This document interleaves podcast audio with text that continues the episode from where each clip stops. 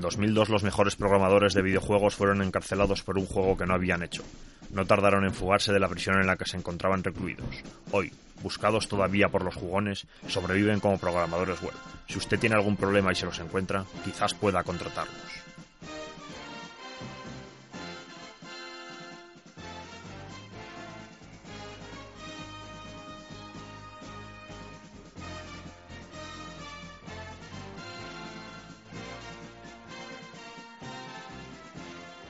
Hola a todos y bienvenidos a este nuevo programa de Sin Bits, un podcast sobre videojuegos.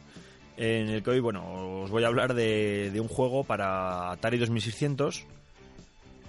Que el juego, si ya lo habéis leído en la entrada del podcast, es eh, el Asterix. Pero bueno, eh, el juego también lo podéis conocer, que no es igual, pero es casi, casi idéntico a otro que la diferencia es mínima únicamente en una serie de gráficos al juego llamado Taz, del Diablo de Tasmania. Eh, a ver, voy a explicar esto porque yo no lo sabía, o sea, yo me he puesto a jugar este juego porque a mí el sistema Atari es un sistema que, bueno, para partiditas cortas me sigue resultando a día de hoy un sistema muy interesante, porque eso, porque para partiditas cortas, pues bueno, tienes 5, 10, 15, 20 minutos y a lo mejor ponerte a jugar otro juego, pues como que te da más pereza o, o ves que no vas a poder disfrutarlo. En cambio, normalmente, los juegos de Atari 2600, en los que a lo mejor metería también en el saco, no todos, pero gran parte del catálogo de, 7, de Atari 7800, eh, son partidas que en 15-20 minutos mmm, puedes ir jugándolos y, bueno, al tener un, una ambient, bueno, ambientación tampoco, al tener un, un género, la mayoría de ellos, como muy arcade, eh, puedes con partidas cortas, pues eso, que puedes disfrutar bastante. Y por eso, bueno, me he puesto a investigar un poco acerca de este juego, del Asterix, que yo no lo conocía, o sea, no ten, bueno, ni el Asterix ni el Taz, o sea, no te conocía ninguno de los dos. Y, y, lo he descubierto hoy mismo y digo, bueno, pues voy a grabar el programa sobre, sobre este juego, ¿no? Y nada, eh, me he puesto a jugar al juego y demás y y primero, lo primero de todo, pues claro, he tenido que jugarlo. Y luego ya he buscado información sobre el mismo.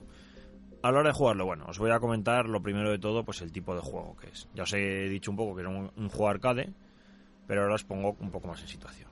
A ver, el juego en sí eh, te aparece pues un, la cara de Asterix, eh, 1900, 1983, porque es el juego, pues, lo sacaron ese año. Y ya directamente pasamos a la pantalla del juego en sí. Aparece pues como mmm, ocho canales horizontales separados pues por, por, el suelo ¿no? de cada uno de esos canales. Y digamos que nosotros con, con, el mando lo que podemos hacer es tanto ir para arriba para abajo como movernos a lo largo del canal que el canal va de lado a lado de la pantalla y, y de abajo arriba arriba abajo. Entonces bueno y ahora decimos y qué tiene este juego qué tenemos que hacer bueno empiezas con tres vidas y con cero puntos como es lógico y lo que te van a ir apareciendo en, un inicio son dos cosas. Una serie de marmitas que se mueven de izquierda a derecha, derecha a izquierda. Y eh, una especie, digamos, de, de arpas. Una especie de arpas que si tú las tocas o ellas te tocan a ti, eh, acabas, acabas muerto. ¿Vale? Entonces se te quita la vida y ya está. ¿Qué ocurre con las marmitas? Bueno, pues si habéis leído algo de Asterix o habéis visto pues, eh, la serie de animación o alguna película, pues ya sabéis que las marmitas son pues son la, las que les dan la fuerza y demás. Obelix se cayó de pequeño y todo esto. Y bueno, digamos que las marmitas estas te dan, eh, creo que eran 50 puntos. Y claro, pues tú tienes que ir sumando puntos. Cuantas más cojas, pues antes sumarás más puntos. Y las liras, pues eso, no es que te quiten puntos, directamente te matan una vida.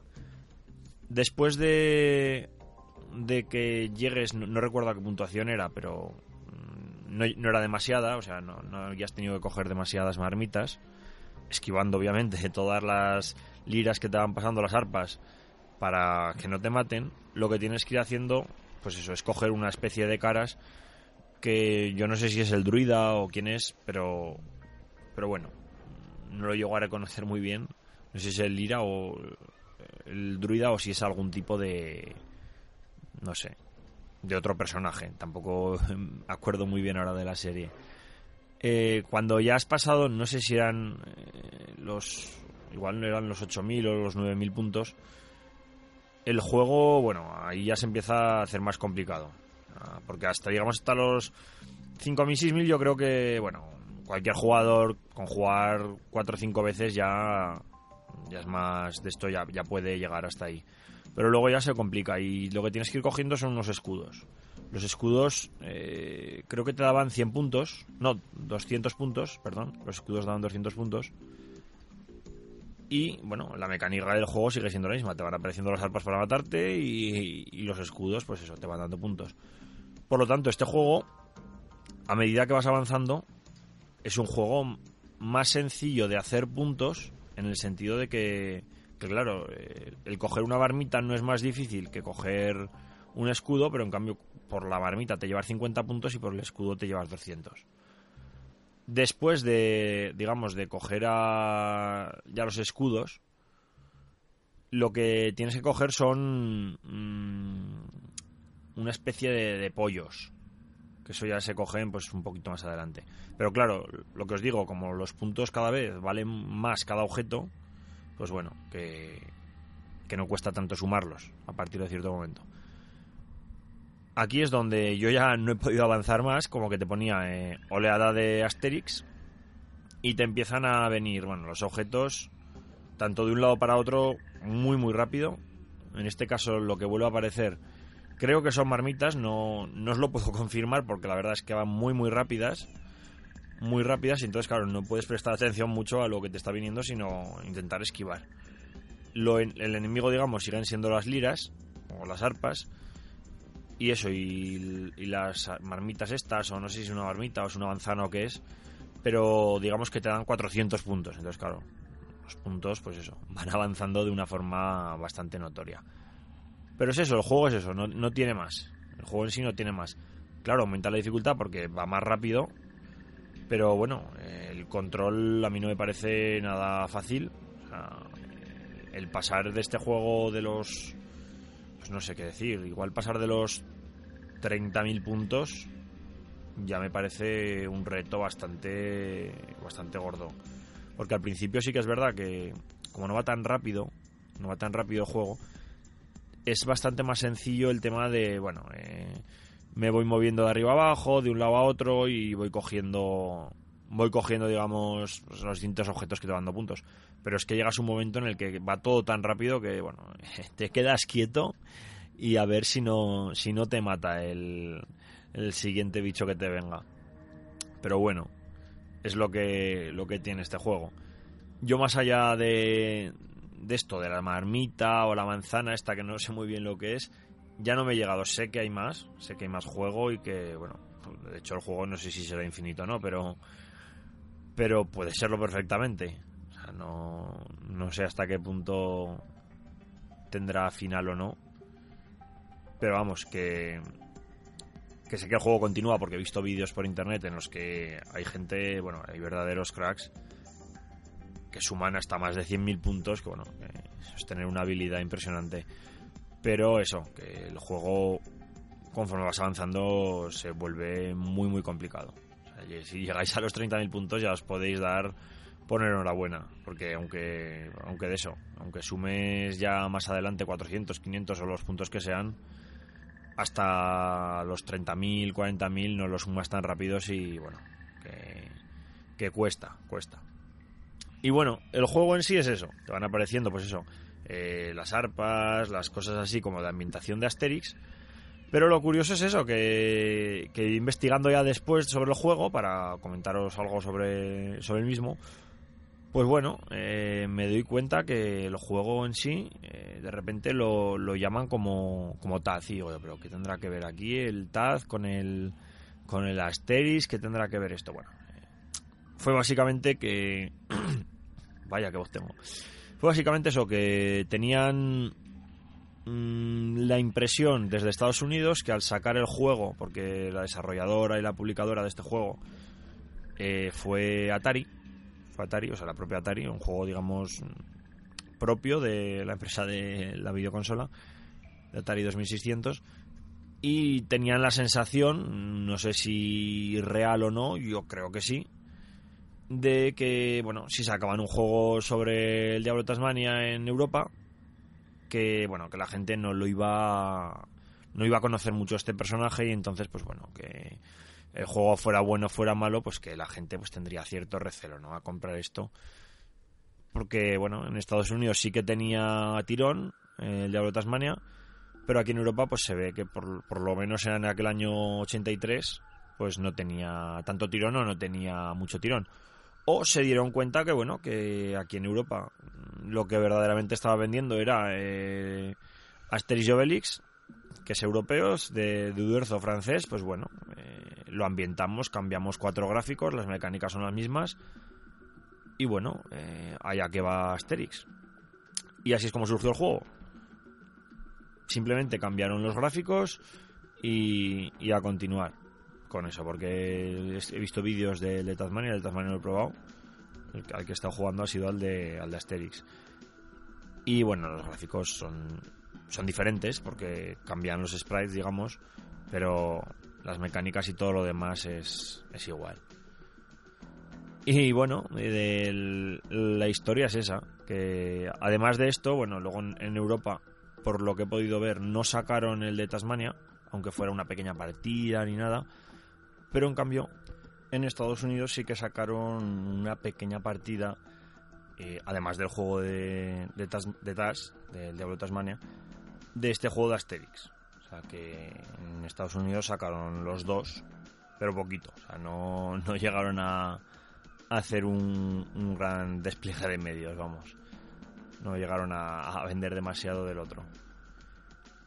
Y no fuera a ser que les ocurriera como, como con el ET, ¿eh? que además no lo digo esto por decir, sino porque, algo que me he dado cuenta después, que bueno, a mí me sonaba el nombre cuando he puesto a mirar quién había hecho el juego y demás, bueno, pues eh, primero he encontrado que estaba Steve Wojta y, y, digo, bueno, este que habrá hecho, no sé qué, pues por el nombre no, no me sonaba, eh, el, el bueno de, de Steve Wojta no me sonaba del nombre. Y digo, bueno, pues voy a ver en qué, en qué ha participado, ¿no? En qué ha estado desarrollando, qué tal.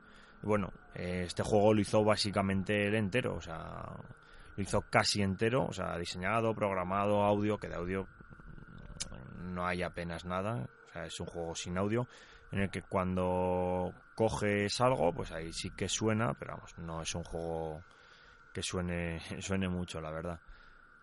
Pero bueno, eh, Mm, participó en programación en el Sonic the Hedgehog, mm, en el Sonic the 2, en el de los Picapiedra. Mm, bueno, aún tiene, aún tiene cierto repertorio, no demasiado, pero bueno, aún, aún ha participado en unos cuantos juegos. Pero el que, el que quería hablar yo más de él, que tampoco para decir mucho, la verdad.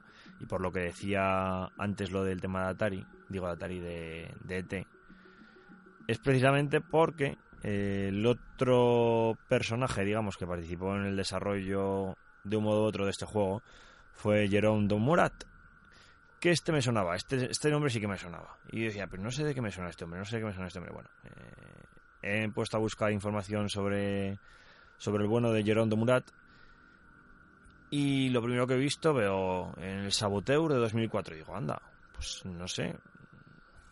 No sé si me sonaría por esto, ¿no? Luego miro por los inicios y veo que empezó a hacer juegos en el 79, no sé qué. Luego juegos de deporte, no sé qué. Y digo, pues no sé de qué me puede sonar. Hasta que de repente llego al 82 y veo ET, el extraterrestre. Anda, aquí está este hombre. Pues hizo los gráficos del extraterrestre. O sea que un añito antes, en el 82, este hombre, pues bueno, eh, participó, ¿no? Haciendo los gráficos de aquel Atari, aquel juego Atari, ¿no? Que es más conocido, pues por el tema, ¿no? Que ocurrió de, pues eso, que vendieron, o sea, hicieron, se dice, se dice, no sé hasta qué punto es cierto, que hicieron más videojuegos que consolas había vendidas. Entonces, pues claro, pues vendiera mucho, vendiera poco, pues, pues claro, resultó un fiasco.